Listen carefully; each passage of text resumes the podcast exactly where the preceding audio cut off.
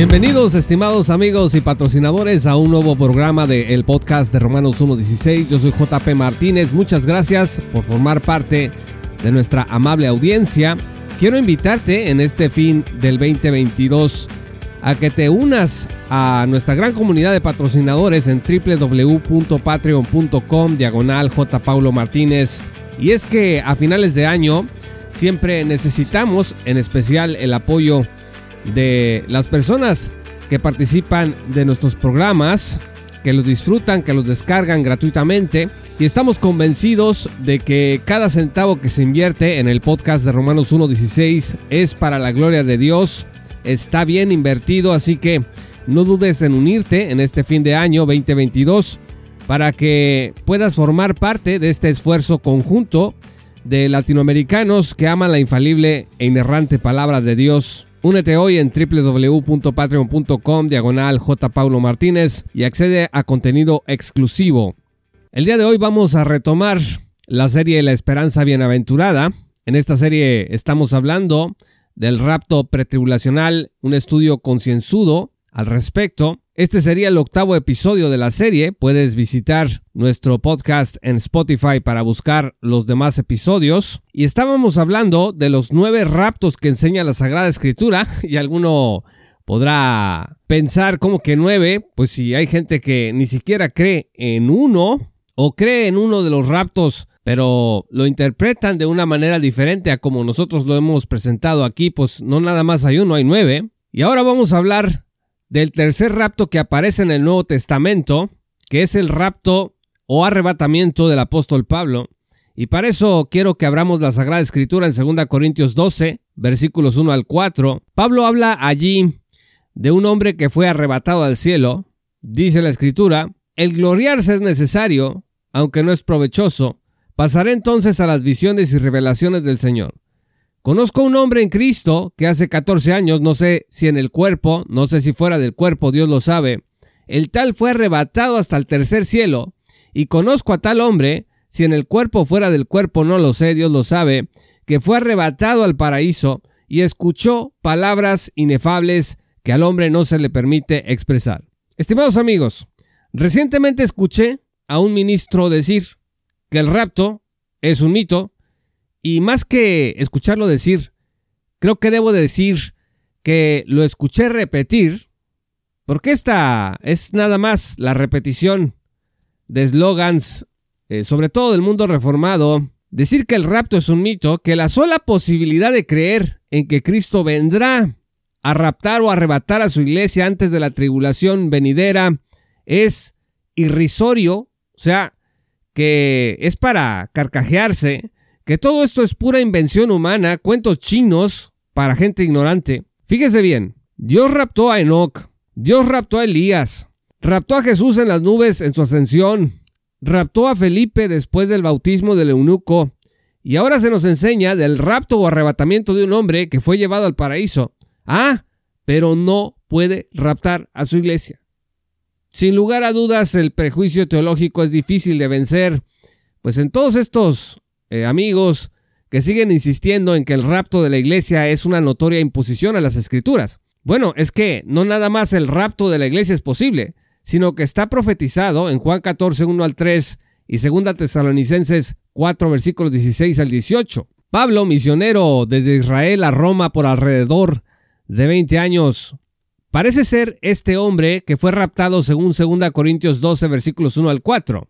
Hablando en tercera persona, en realidad presenta un relato autobiográfico. Hitchcock y Hinson dicen que en ningún lugar como en 2 Corintios se haya tal cantidad de información relacionada con la propia persona del apóstol Pablo y su ministerio, incluido aquí su arrebatamiento al tercer cielo o paraíso, según estos versículos de 2 Corintios 12. Ahora dicen los eruditos que la epístola se escribió entre el 57 y 56 después de Cristo, por lo que si el rapto de Pablo aconteció 14 años antes, eso debió de ser unos 10 años después de la resurrección de Cristo entre el 42 y el 44 de nuestra era. Y enseguida quiero que consideremos ocho elementos cuando hablamos del rapto de Pablo. En primer lugar, el rapto corporal es parte de la teología paulina. El apóstol repite en 2 Corintios 12, no sé si en el cuerpo o fuera del cuerpo. Número 2. 2 Corintios escribió después de Primera Tesalonicenses, que ésta se escribió alrededor del 51, en donde Pablo ya ha tratado el tema del rapto de la iglesia.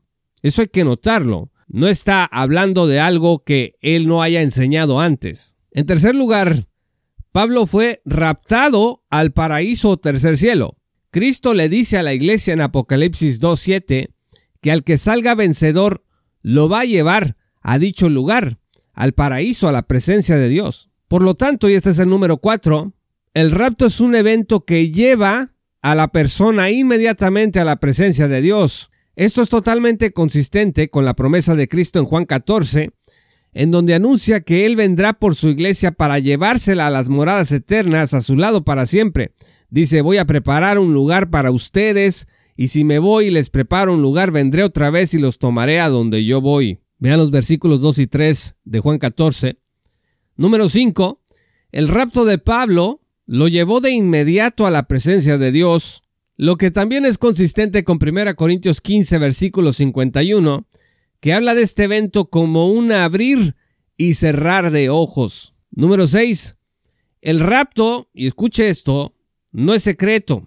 Estos que dicen que el rapto de la iglesia es un mito, también le añaden que es secreto y se ponen a discutir el que va a sonar la trompeta y que la voz de arcángel y que pues no puede ser secreto de ninguna forma.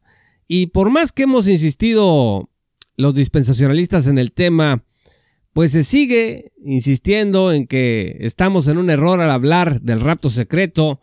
Hemos dicho muchas veces que el rapto será todo menos secreto pero se sigue insistiendo. Yo no dudo que haya dispensacionalistas que hablen del rapto como algo que nadie va a notar, pero pues la pura lógica y las y sobre todo la escritura nos enseña pues que es un acontecimiento que todo mundo va a notar. Y fíjese lo que dice Hitchcock y Hinson al respecto. Cito, algunos hablan de la velocidad de este evento para crear un rapto secreto, un arrebatamiento que tiene lugar tan rápidamente que nadie verá qué aconteció.